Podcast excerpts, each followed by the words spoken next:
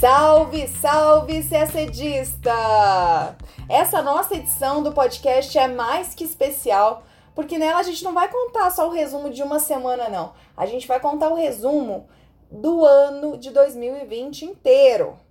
E não é uma missão fácil, porque muita coisa aconteceu, inclusive nos primeiros dias do ano, dia 3 de janeiro, quando o general iraniano Qassem Soleimani foi assassinado por um drone norte-americano.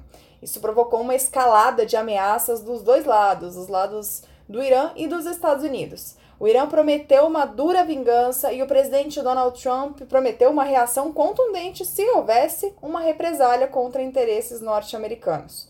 O Irã deu uma primeira resposta à crise com sua desvinculação de compromissos importantes do acordo nuclear de 2015 e, na sequência, realizou ataques aéreos a duas bases militares dos Estados Unidos localizadas no Iraque, mas ninguém se feriu.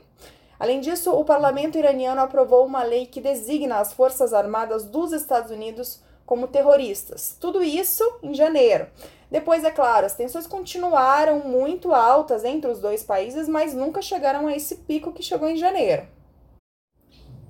O mês também foi de boas notícias para a pesquisa brasileira na Antártica. Em janeiro de 2020, o vice-presidente Hamilton Mourão reinaugurou a estação Comandante Ferraz, a base de pesquisa do Brasil que fica na ilha Rei George, na Baía do Almirantado, na Antártica. A estação Comandante Ferraz foi criada em 1984, mas em 2012 sofreu um incêndio de grandes proporções. O Brasil é um dos 29 países presentes no continente, esse continente que não tem governo, que não pertence a nenhuma nação e é considerado uma área de preservação científica. Janeiro também foi marcado pelo anúncio de um plano de paz feito pelos Estados Unidos para a questão israelo-palestina. O presidente norte-americano Donald Trump apresentou esse plano no final do mês na Casa Branca, chamado Acordo do Século para o Oriente Médio, que passou quase três anos em elaboração.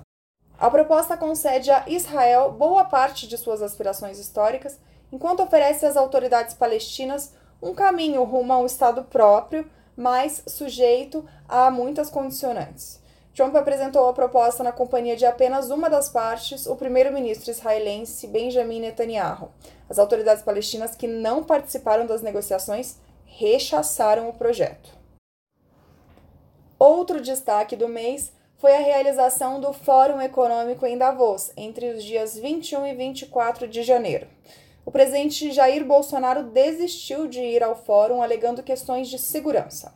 Apesar das especulações envolvendo a escalada de tensões entre os Estados Unidos e o Oriente Médio, a presidência negou que o cancelamento da viagem tenha sido por isso. O ministro da Economia Paulo Guedes participou do fórum e anunciou que o Brasil abriria seu mercado às empresas estrangeiras em licitações públicas e que pediria formalmente para aderir ao acordo de compras governamentais da OMC. Promessa essa que foi cumprida meses depois, em maio. O acordo, conhecido pela sigla em inglês GPA, dá tratamento isonômico a empresas nacionais e estrangeiras em aquisições do setor público. Ainda falando de Brasil, no dia 21 de janeiro, o presidente Jair Bolsonaro anunciou a criação do Conselho da Amazônia e de uma Força Nacional Ambiental para atuar na proteção do meio ambiente da Amazônia.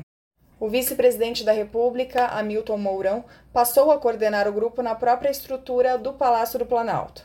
O conselho é formado por um grupo de trabalho específico para coordenar as ações de proteção, defesa e desenvolvimento sustentável da Amazônia.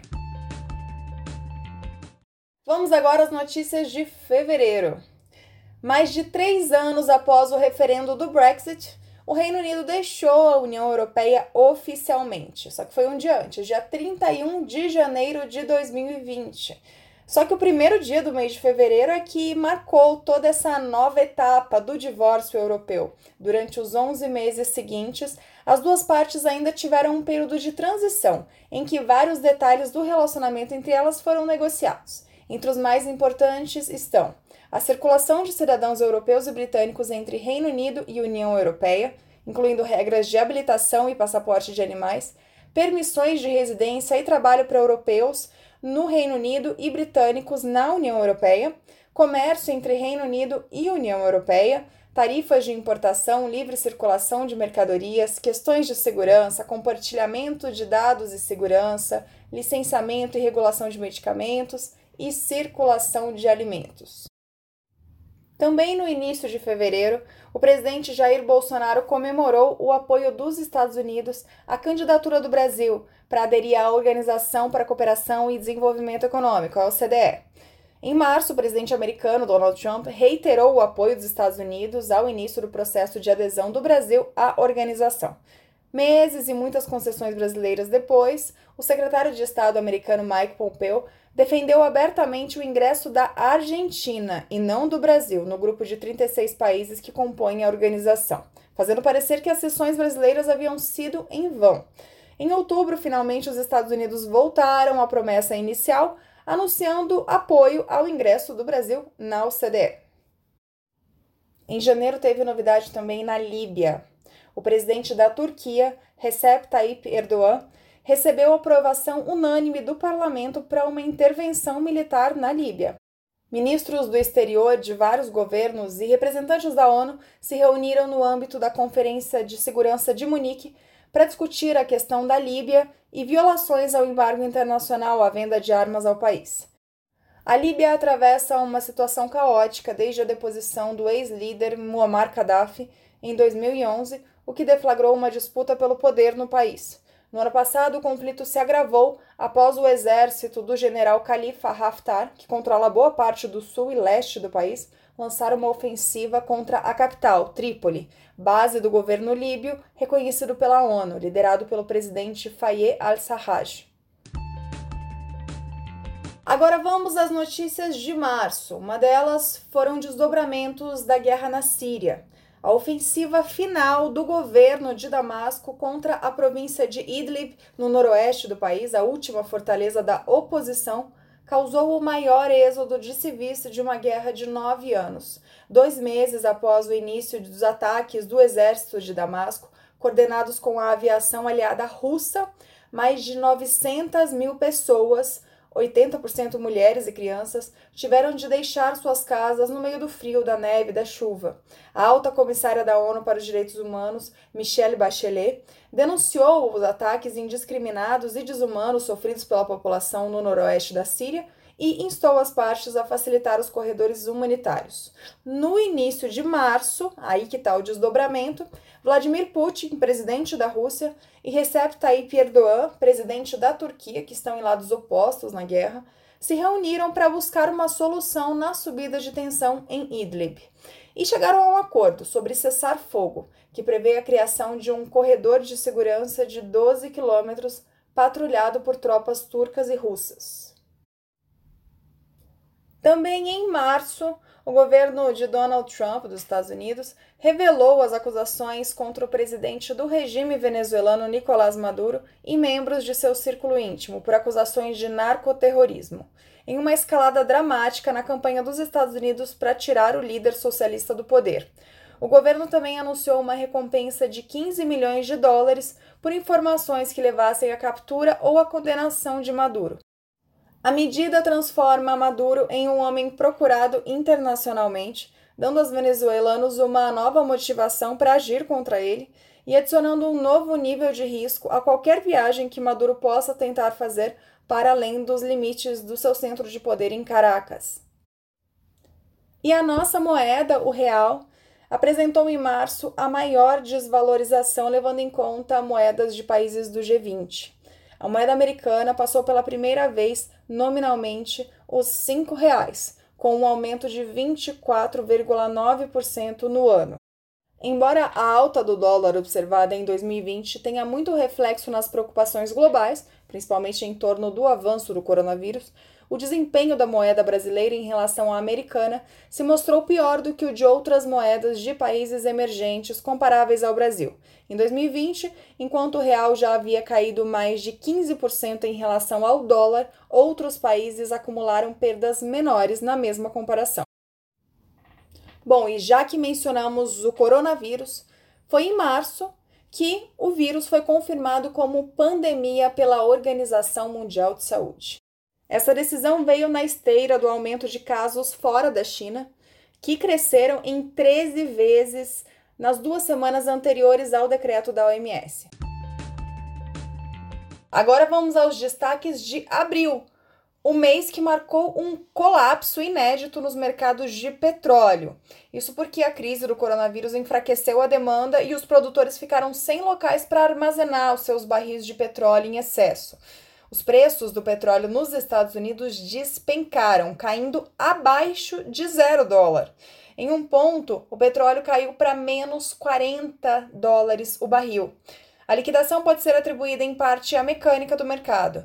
O contrato futuro de maio para West Texas International, o benchmark dos Estados Unidos, estava prestes a expirar. A maioria dos investidores se concentrou no contrato de junho, reduzindo o volume de negociações e alimentando a volatilidade. A extrema pressão nesses contratos para maio destacou as preocupações contínuas sobre a dinâmica de oferta e demanda que assola o mercado de petróleo. E o Mercosul ficou paralisado, ao menos temporariamente. A Argentina anunciou em abril que estava deixando as negociações em curso dos novos tratados de livre comércio entre o bloco e Coreia do Sul, Canadá, Índia, Líbano e Singapura.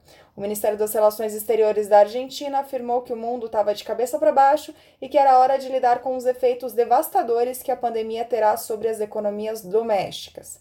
O Paraguai, que detinha a presidência pro tempore do bloco na época, alertou que os membros avaliariam as medidas jurídicas, institucionais e operacionais necessárias para não afetar as negociações em andamento.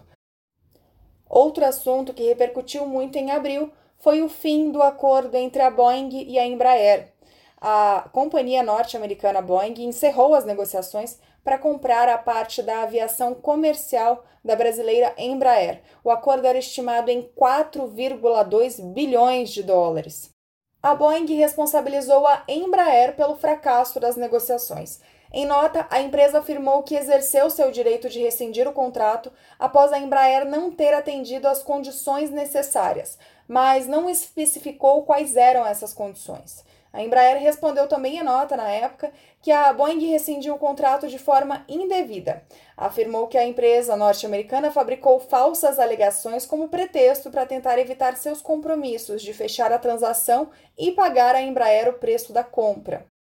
A Embraer, que já tinha investido 484 milhões de dólares para atender às condições do contrato, abriu um processo de arbitragem contra a Boeing para amenizar as perdas sofridas com o cancelamento do negócio. A União Europeia e o México finalizaram em abril de 2020 uma grande atualização de seu acordo de livre comércio, que é de 2000, depois que as duas partes concordaram em conceder acesso recíproco aos seus mercados de contratos públicos. Os negociadores da União Europeia e do México chegaram a um acordo inicial há dois anos, mas a mudança presidencial no México no final de 2018 desacelerou o progresso na finalização do último tópico restante, o acesso a licitações públicas. Com a atualização do acordo, o México concordou em estender o acesso a compras além do nível federal pela primeira vez, com 14 estados prontos para abrirem seus mercados de compras para empresas da União Europeia. Isso faz parte de uma estratégia mexicana para reduzir sua dependência dos Estados Unidos, que é destino de 80% de suas exportações. Vamos agora às notícias de maio. O mês começou já com a notícia de uma tentativa de invasão à Venezuela. No dia 4, Nicolás Maduro, presidente do regime chavista venezuelano, afirmou que 13 pessoas foram capturadas e 8 pessoas foram mortas em uma tentativa de invasão ao país pelo mar. Entre os capturados estavam dois norte-americanos. Maduro afirmou que o plano foi coordenado pelo governo dos Estados Unidos, que teria contratado uma empresa de segurança privada, a Silver Corp, para a parte operacional. Ele também acusou o governo da Colômbia de ser cúmplice. Os governos dos Estados Unidos e da Colômbia negaram qualquer participação. Já o fundador da Silver Corp, Jordan Goodrow, chegou a afirmar que a empresa estava envolvida. Um dos norte-americanos capturados afirmou que foi contratado pela empresa para treinar grupos de venezuelanos na Colômbia e que o plano era sitiar Caracas, capturar Maduro e levá-lo aos Estados Unidos. Outra notícia do mês foi a formação do governo de coalizão em Israel. No dia 7 de maio, chegou ao fim esse impasse na política israelense, que se arrastava havia mais de um ano. Depois de três tentativas frustradas de formar maioria no parlamento, foi aprovado um novo governo de coalizão, formado pelo primeiro-ministro Benjamin Netanyahu, do partido de direita Likud, e seu opositor Benny Gantz, do partido de centro-direita Azul e Branco. Ficou acordado que o novo governo teria duração de três anos, no qual Netanyahu se manteria no cargo de primeiro-ministro nos primeiros 18 meses e Gantz assumiria o posto nos 18 meses seguintes. Apesar da vitória política, Netanyahu segue sendo investigado por corrupção. O premier foi indiciado em janeiro deste ano por acusações de suborno, fraude e quebra de confiança. Ele nega as acusações. Essa é a primeira vez que Israel tem um primeiro-ministro indiciado no exercício do cargo. Outra notícia do mês também foi o anúncio do brasileiro Roberto Azevedo, então diretor-geral da Organização Mundial do Comércio, OMC, de que ele sairia do cargo de maneira antecipada por motivos pessoais. Azevedo deixou suas funções no fim de agosto, um ano antes de concluir seu segundo mandato.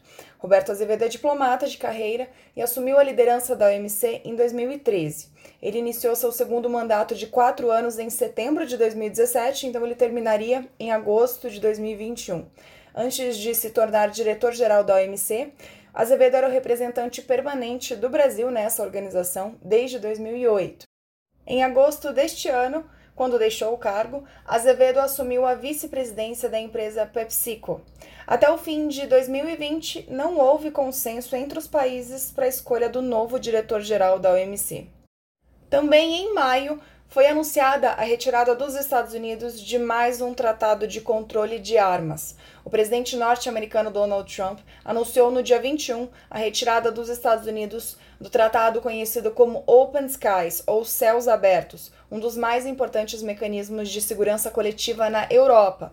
O tratado prevê que, a partir de uma autorização prévia, aeronaves de um país sobrevoem o território de outro país signatário com equipamentos de vigilância para garantir que o Estado monitorado não esteja se preparando para uma ação militar. Ao anunciar a retirada dos Estados Unidos do acordo, Trump afirmou que Moscou estava violando o tratado ao não permitir voos durante os principais exercícios militares russos. 11 países europeus, incluindo a Alemanha e a França, que são parte desse tratado, emitiram um comunicado lamentando a decisão americana, mas reconhecendo que há problemas envolvendo a participação russa. Ainda assim, os países europeus apelaram para que o problema fosse resolvido por meio do diálogo. Trump não recuou e, no dia 22 de novembro de 2020, formalizou a saída dos Estados Unidos do acordo. Vamos agora aos destaques de junho. E um deles foi um confronto militar entre duas potências nucleares. Na noite do dia 15, soldados da Índia e da China se atacaram com paus e pedras na fronteira localizada no Himalaia, perto da Caxemira. Ao menos 20 militares indianos morreram, segundo o exército do país. E a China não divulgou dados. Os chineses afirmam que indianos invadiram seu território, enquanto a Índia afirma que se defendeu de ações chinesas. Várias rodadas de negociações nas últimas três décadas falharam em resolver as disputas de fronteira. A China reivindica um território no estado indiano de Arunachal Pradesh, uma área chamada informalmente pela China de Tibete do Sul. Já a Índia alega ter soberania sobre uma área no planalto de Aksai Chin, controlado pela China. As tensões aumentaram depois que a Índia passou a construir estradas e pistas de aterrissagem no Himalaia. Dois dias depois do confronto, os governos de Índia e China declararam que reduziriam a tensão na fronteira e descartaram a possibilidade de uma guerra entre os dois países. E esse mesmo mês marcou os conflitos entre outros dois países vizinhos, as Coreias. A Coreia do Norte anunciou que cortou todos os seus canais de comunicação, sobretudo militares, com a Coreia do Sul, em uma medida que passou a valer no dia 9 de junho. Foram desligadas as instalações de comunicação da costa e uma linha direta entre o líder norte-coreano Kim Jong-un e o presidente sul-coreano Moon Jae-in. Uma semana depois, o governo norte-coreano explodiu um escritório diplomático dedicado a facilitar as relações com a Coreia do Sul. As relações entre os dois países ficaram mais tensas em 2020, quando o regime de Kim Jong-un passou a pressionar a Coreia do Sul pela ação de ativistas que lançavam a partir do território sul-coreano balões para o lado norte com panfletos e outros materiais criticando o regime de direitos humanos e as ambições nucleares da Coreia do Norte. Os dois países entraram em guerra em 1950 e nunca assinaram um acordo de paz. Desde 1953, quando foi assinado um armistício, a situação técnica entre as Coreias é de trégua. E também em junho, como ocorre todos os anos em junho, o Acnur, o Alto Comissariado da ONU para Refugiados, divulgou os dados mais recentes de 2019 sobre refugiados. E o número de pessoas que deixaram suas casas forçadas por guerras, perseguições e crises humanitárias no mundo quase dobrou na última década. Foi de 41 milhões em 2010 para o recorde histórico de 79 milhões e meio em 2019, o que equivale a 1% da população mundial. O levantamento inclui tanto pessoas que se mudam para áreas diferentes dentro do próprio país, que são chamados deslocados internos, quanto as que atravessam fronteiras e vão para outros países, os refugiados e solicitantes de refúgio. Desde 2014, a Síria é o país de origem de maior, da maior parte dos refugiados. No fim de 2019, 6,6 milhões de sírios estavam espalhados por 126 países. Em 2019, a Venezuela passou a ocupar o segundo lugar, com 4 milhões e meio de imigrantes venezuelanos no exterior. A Turquia é o país que recebe mais deslocados no mundo, seguida por Colômbia, que aparece pela primeira vez no ranking devido ao recente êxodo venezuelano. Também em junho, o presidente do Kosovo, Hashim Tati, foi indiciado pelo Tribunal Especial para o país em Haia por crimes de guerra e contra a humanidade. Segundo a Procuradoria, Tati foi indiciado junto a outras pessoas por assassinatos, desaparecimento de pessoas, perseguição e tortura durante a Guerra de Independência na década de 1990. Na época, Tati era um dos comandantes do Exército de Liberação do Kosovo, o grupo que lutava pela independência do país. O Tribunal Especial para o Kosovo foi estabelecido em 2015 para julgar crimes cometidos pelas guerrilhas do Exército de Liberação do Kosovo durante a guerra. Apesar do massacre pelos sérvios, muitos deles condenados por crimes de guerra, o outro lado das guerrilhas pela independência do Kosovo passou a ser investigado por supostos crimes de guerra contra civis sérvios e opositores políticos albaneses. Em novembro, a acusação do tribunal foi validada e Hashim Tati renunciou ao cargo de presidente. Agora a gente fala sobre os principais acontecimentos de julho, um mês que já começou com uma medida chinesa bem polêmica. Entrou em vigor no dia 1 a Lei de Segurança da China para Hong Kong, que aumenta o controle de Pequim sobre o território semi-autônomo. A lei prevê que crimes de secessão, subversão, terrorismo e conluio com forças estrangeiras sejam puníveis com prisão perpétua. Também estabelece uma agência de segurança nacional em Hong Kong submetida a Pequim e não ao governo local. Além disso, passou a ser da competência da chefe do executivo de Hong Kong a nomeação de juízes para os casos de segurança nacional. Muitos países consideraram que a lei acabou com um modelo um país, dois sistemas, que concedia certa autonomia judiciária, política e econômica a Hong Kong em relação a Pequim, conforme o tratado firmado com o Reino Unido na ocasião da devolução do território à China. Como resposta à medida chinesa, o Reino Unido suspendeu ainda em julho um tratado de extradição com Hong Kong e anunciou um embargo de armas para o território. Julho marcou também alguns dos maiores episódios de tensão entre China e Estados Unidos. No dia 13, o secretário de Estado norte-americano Mike Pompeo afirmou que as reivindicações chinesas sobre o Mar do Sul da China são, em sua maioria, ilegais. A declaração pôs fim a uma política estadunidense de não tomar partido em disputas territoriais da região. Já no dia 22, os Estados Unidos ordenaram o fechamento do consulado da China em Houston, alegando que a medida seria uma resposta a tentativas chinesas de violação à soberania norte-americana. Um dia antes, dois hackers chineses haviam sido acusados de roubar informações sobre projetos de vacina contra a Covid-19 e de violar a propriedade intelectual de empresas nos Estados Unidos. No dia 24, como retaliação, a China ordenou o fechamento do consulado americano em Chengdu, no sudoeste do país. E um destaque sobre África. A Etiópia declarou em julho que começou a encher o reservatório de sua gigantesca barragem no Nilo, a chamada Grande Barragem do Renascimento. Isso mesmo sem assinar um acordo sobre o fluxo de água com outros países que usam os recursos hídricos da bacia do Nilo. A medida ocorreu dois dias depois da última rodada de negociações da União Africana sobre a barragem, que terminou sem acordo. A represa começou a ser construída em 2011 e, quando as obras forem concluídas, a barragem será a maior da África e terá um reservatório do tamanho de Londres. Ela poderá tornar a Etiópia o maior exportador de energia da África, mas os egípcios, que dependem do rio Nilo para quase toda a sua água potável, temem que a barragem possa reduzir drasticamente seu suprimento de água. O Egito já havia descrito qualquer processo unilateral que mexesse com o rio como uma violação dos acordos internacionais. O Egito justifica seu domínio sobre o rio, citando um tratado de água da era colonial e um acordo de 1959 com o Sudão, mas a Etiópia não reconhece esses tratados. Julho de 2022 foi o mês em que a Terra estava mais próxima de Marte, em um fenômeno que se repete a cada dois anos e dois meses. Aproveitando o período, Emirados Árabes Unidos, China e Estados Unidos enviaram suas missões de exploração ao planeta. A missão dos Emirados Árabes, a primeira da história do país, foi lançada no dia 19 com o objetivo de realizar um estudo completo da atmosfera marciana. No dia 23 foi a vez de a China lançar sua primeira missão rumo a Marte, missão essa que poderá fazer concorrência aos Estados Unidos, que até agora continuam sendo o único país a levar com sucesso veículos capazes de se deslocarem no planeta.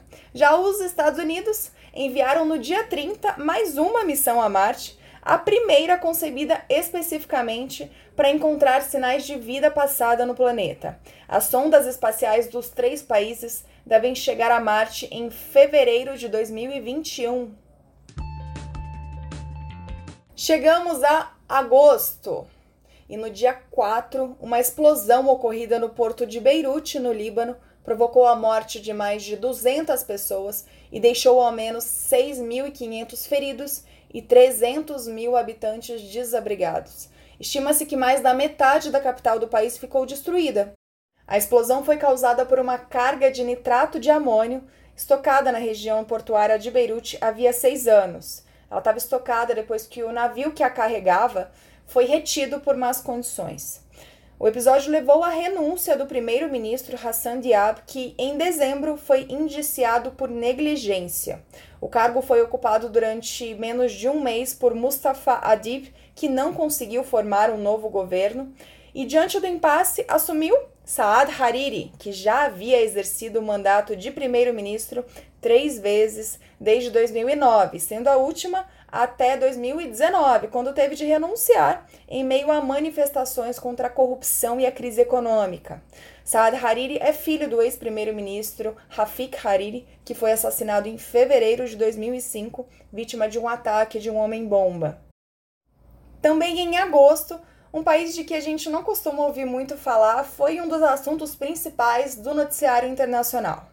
Eu estou falando de Belarus. Uma grande onda de manifestações surgiu nas ruas de Minsk, a capital bielorrussa, após a eleição presidencial que garantiu um sexto mandato consecutivo para o presidente Alexander Lukashenko, no poder desde 1994, ou seja, há 26 anos.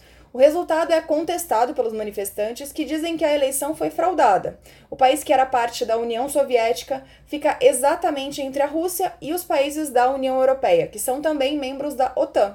A União Europeia não reconheceu o resultado das eleições e impôs sanções a dirigentes bielorrussos pela manipulação das eleições e pela repressão violenta contra os manifestantes. Mas Lukashenko não recuou e se manteve no poder, se mantém até hoje. Já a Rússia ofereceu na época ao presidente bielorrusso assistência militar em caso de eventuais ofensivas de países ocidentais. As manifestações contra Lukashenko e as reações violentas a elas não cessaram ao longo do ano. Em dezembro, mais de 130 manifestantes foram presos.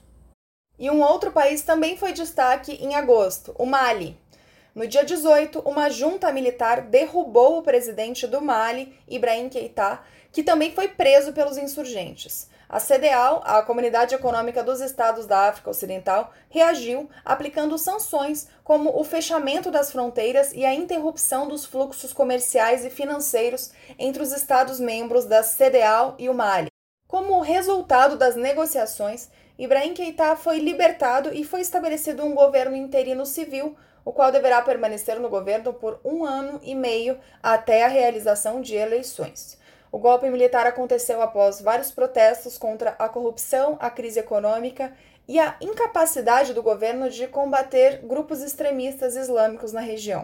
Uma das primeiras ações do governo interino foi um acordo de troca de prisioneiros em outubro, que resultou na libertação por grupos islâmicos do político maliano Soumaila Cissé e da trabalhadora humanitária francesa Sophie Petronin. E no dia 28 de agosto, o primeiro-ministro do Japão, Shinzo Abe, renunciou ao cargo por problemas de saúde. O então primeiro-ministro afirmou que voltou a sofrer de uma doença inflamatória intestinal não curável, a mesma doença que o forçou a renunciar em seu primeiro mandato. Aos 65 anos, Abe foi o primeiro-ministro mais longevo da história do Japão. Seu mandato foi marcado por esforços para reativar a economia do Japão por meio de um pacote econômico que ficou conhecido como Abenomics. Abe tentou sem sucesso modificar a Constituição pacifista do Japão no pós-guerra para conter a influência da China e a ameaça da Coreia do Norte. Shinzo Abe permaneceu no cargo até setembro, quando foi sucedido por seu aliado, Yoshihide Suga. E agora vamos aos destaques do mês de setembro. E talvez o principal deles seja o início de uma série de tratados para normalizar as relações entre Israel e alguns de seus vizinhos árabes. O primeiro deles foi assinado no dia 15 na Casa Branca, sob mediação dos Estados Unidos, e que oficializaram a normalização das relações entre os Emirados Árabes Unidos e Israel. O processo de normalização contou com a promessa israelense de suspender temporariamente a anexação de terras na Cisjordânia. A aproximação foi rechaçada pela autoridade palestina, que denunciou o movimento como uma traição à causa palestina. A iniciativa dos Emirados Árabes seria seguida também pelo Bahrein, sinalizando o apoio saudita à normalização, pelo governo de transição do Sudão e pelo Marrocos, que obteve apoio dos Estados Unidos em sua disputa contra a Frente Polisário no Saara Ocidental. Outro grande destaque nesse mês foram os incêndios no Pantanal. O ano de 2020 registrou os maiores incêndios na região do Pantanal em todos os tempos que consumiram aproximadamente um terço da área do bioma e metade das áreas indígenas na região. O governo brasileiro foi criticado pela lentidão na resposta aos incêndios e pelo desmonte dos órgãos de fiscalização e combate ao fogo. Em resposta a possíveis retaliações pela questão ambiental no Pantanal e na Amazônia, o ministro Augusto Heleno ameaçou boicotes contra países que realizassem retaliações ao Brasil. Apesar do início da temporada de chuvas no Pantanal, já no fim de setembro, a situação na região continua crítica e somente com uma temporada de chuvas intensa a situação no bioma irá se normalizar. Também em setembro foi realizada a abertura da Assembleia Geral das Nações Unidas e dessa vez foi de forma remota, né, em virtude da pandemia. O Brasil tradicionalmente realiza o discurso inaugural da abertura e neste ano o presidente Jair Bolsonaro enviou um discurso gravado em que aborda a necessidade de conciliar o combate à pandemia de Covid-19 com a manutenção da atividade econômica. Ele criticou medidas de isolamento, criticou os governadores, o judiciário e a imprensa. Ele reafirmou a defesa dos valores ocidentais e da democracia e afirmou que existia uma brutal campanha difamatória internacional contra o Brasil em relação aos incêndios na Amazônia e no Pantanal. Ele culpou os indígenas e os caboclos como os responsáveis pelos incêndios e também ressaltou a importância da Operação Acolhida. Ele, por fim, elogiou as iniciativas do presidente Donald Trump para o Oriente Médio e ressaltou a necessidade de combater o que chamou de cristofobia. Nesse mês de setembro também foi escolhido o novo presidente do Banco Interamericano de Desenvolvimento, o BID. E pela primeira vez em 61 anos, um norte-americano foi escolhido. Tradicionalmente, o posto de presidente do BID sempre foi ocupado por um cidadão latino-americano. O Brasil apoiou o candidato dos Estados Unidos, que foi eleito, o cubano-americano Maurício Claver Carone, em oposição à tentativa de adiamento das eleições proposta por Argentina, México e União Europeia. O Brasil deveria ocupar a vice-presidência do BID por ter apoiado a candidatura norte-americana, porém abriu mão de ocupar o cargo por discordar do nome escolhido por Claver Carone para o cargo. Ele havia indicado Alexandre Tombini, ex-presidente do Banco Central durante o governo Dilma Rousseff. Agora vamos às notícias de outubro, uma delas, eleições na Bolívia. O pleito na Bolívia para escolher o novo presidente do país foi marcado por uma disputa basicamente entre Luiz Arce, do partido MAS, o mesmo do ex-presidente Evo Morales, e Carlos Mesa, ex-presidente boliviano. A disputa pareceu estar acirrada com a retirada da candidatura da presidente interina Janine Agnès após resultados decepcionantes na pesquisa de intenções de voto. Contudo, o resultado nas urnas apontou uma vitória expressiva do candidato do MAS, Luiz Arce, já no primeiro turno, com mais de 55% dos votos, enquanto Carlos Messa obteve 28,8% e Fernando Camacho apenas 14%. A vitória de Arce marca o retorno do MAS ao poder quase um ano após a renúncia forçada de Evo Morales. O mês de outubro marca também o aniversário de um ano dos levantes populares ocorridos no Chile, que tinham entre suas pautas principais a mudança da Constituição do país, herdada do período ditatorial de Augusto Pinochet. Protestos populares ocorreram por todo o país às vésperas do plebiscito que decidiria sobre a convocação de uma nova constituinte para o país. O resultado do plebiscito apresentou um resultado retumbante a favor de uma nova Constituição para o Chile, com 78% de votos favoráveis a uma nova Constituição. Foi decidido ainda que a nova Constituinte será formada por representantes eleitos especialmente para a Constituinte, não tendo a participação dos atuais parlamentares, e terá paridade de gênero. A Constituinte deverá ser eleita em abril de 2021. Em setembro, teve um desdobramento da saída de Roberto Azevedo do cargo de diretor-geral da OMC. Depois de sua renúncia, o processo para sucedê-lo resultou em duas candidaturas viáveis para o cargo de diretor-geral da OMC.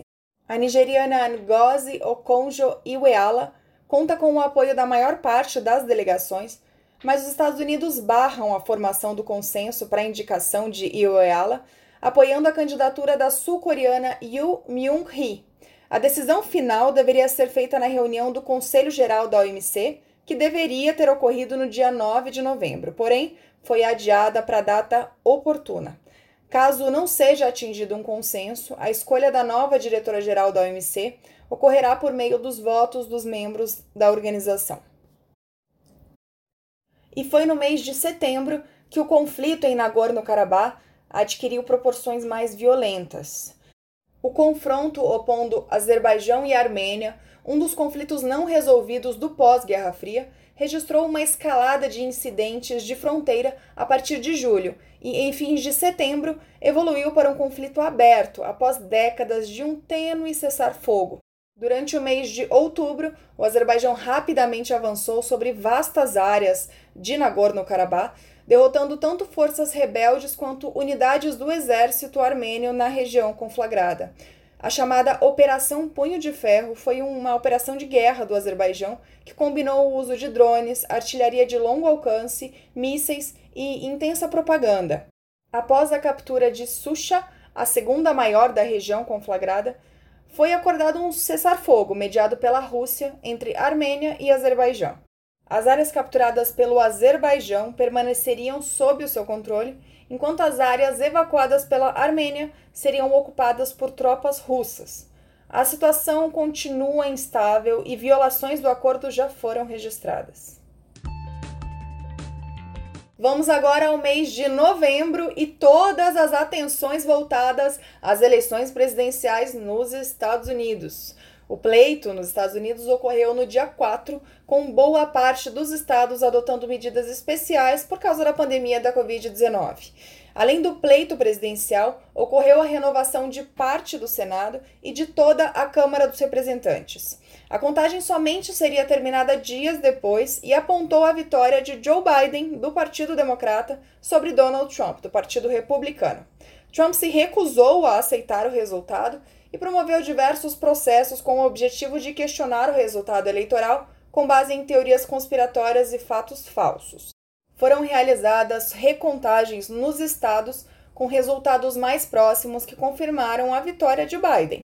A contínua afirmação de Trump de que as eleições foram fraudadas, combinada com a difusão de teorias conspiratórias e notícias falsas, contribuíram para um clima de instabilidade no país que culminou já neste ano de 2021 na invasão do Congresso durante a cerimônia de confirmação dos votos do Colégio Eleitoral pelo Legislativo.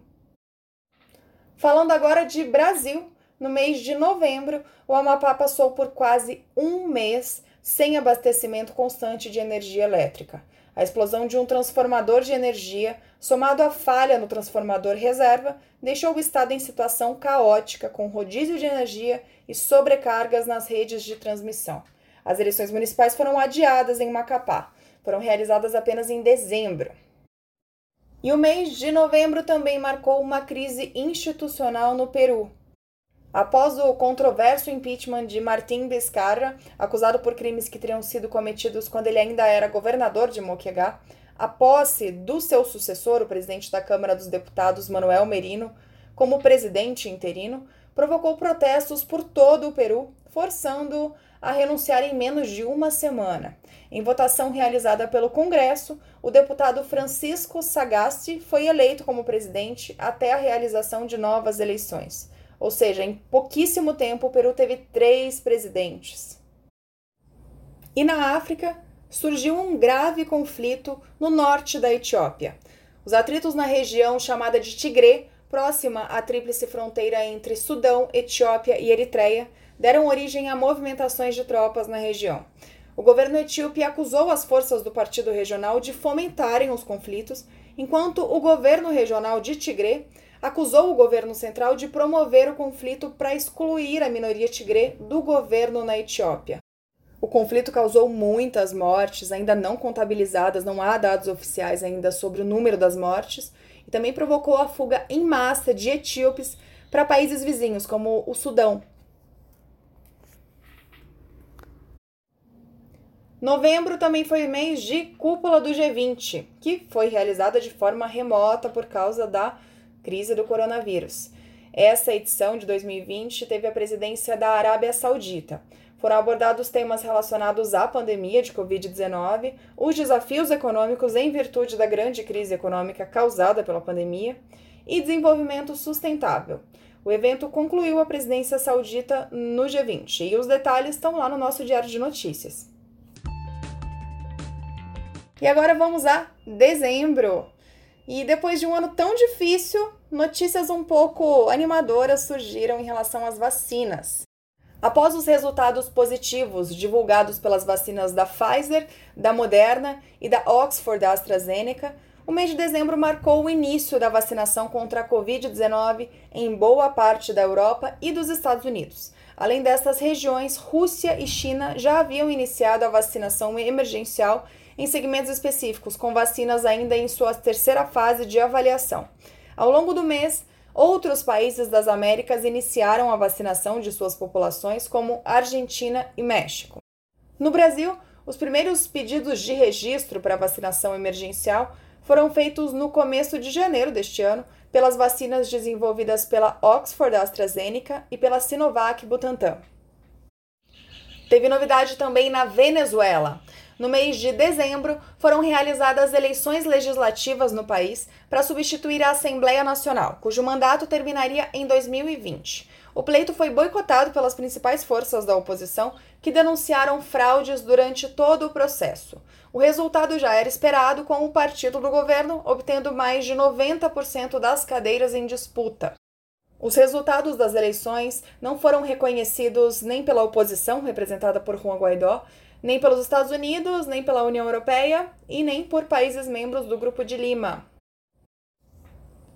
E o mês de dezembro também foi decisivo para as relações entre Reino Unido e União Europeia. As negociações para o pós-Brexit chegaram a um acordo no fim do mês, poucos dias antes do prazo final para o estabelecimento das regras para o relacionamento entre União Europeia e o Reino Unido. Os principais pontos de atrito foram superados, como a questão envolvendo o acesso a recursos pesqueiros e regulamentações ambientais. Mas outros temas ficaram para o futuro, como acordos envolvendo serviços financeiros e compartilhamento de dados. E em dezembro também foi realizada a cúpula do Mercosul. Devido à pandemia de Covid-19, a 57ª cúpula do bloco ocorreu de forma remota. A cúpula marca o fim da presidência uruguaia e o início da presidência argentina. A reunião teve como principais temas a pandemia de Covid-19 e os acordos comerciais assinados pelo bloco. O Mercosul manifestou o desejo de que o acordo com a União Europeia seja ratificado em 2021. E a gente termina por aqui a nossa edição especial com a retrospectiva de 2020. A gente agradece a você, CSDista, que esteve com a gente neste ano e faz um convite para que continue nos acompanhando aqui no podcast. Toda sexta-feira a gente publica um boletim novo com as notícias principais da semana para quem está prestando o concurso de admissão à carreira diplomática. É isso. Um feliz 2021 para todo mundo.